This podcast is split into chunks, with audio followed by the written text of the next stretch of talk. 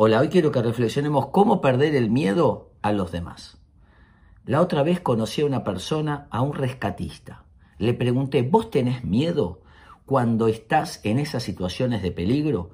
Me dijo, yo mi foco, Bernardo, es hacer lo que tengo que hacer. Qué extraordinario. El jugador de fútbol está en la cancha, la tribuna está gritando, pero el jugador profesional está escuchando la tribuna, pero su foco es la pelota es jugar bien, no son las voces externas.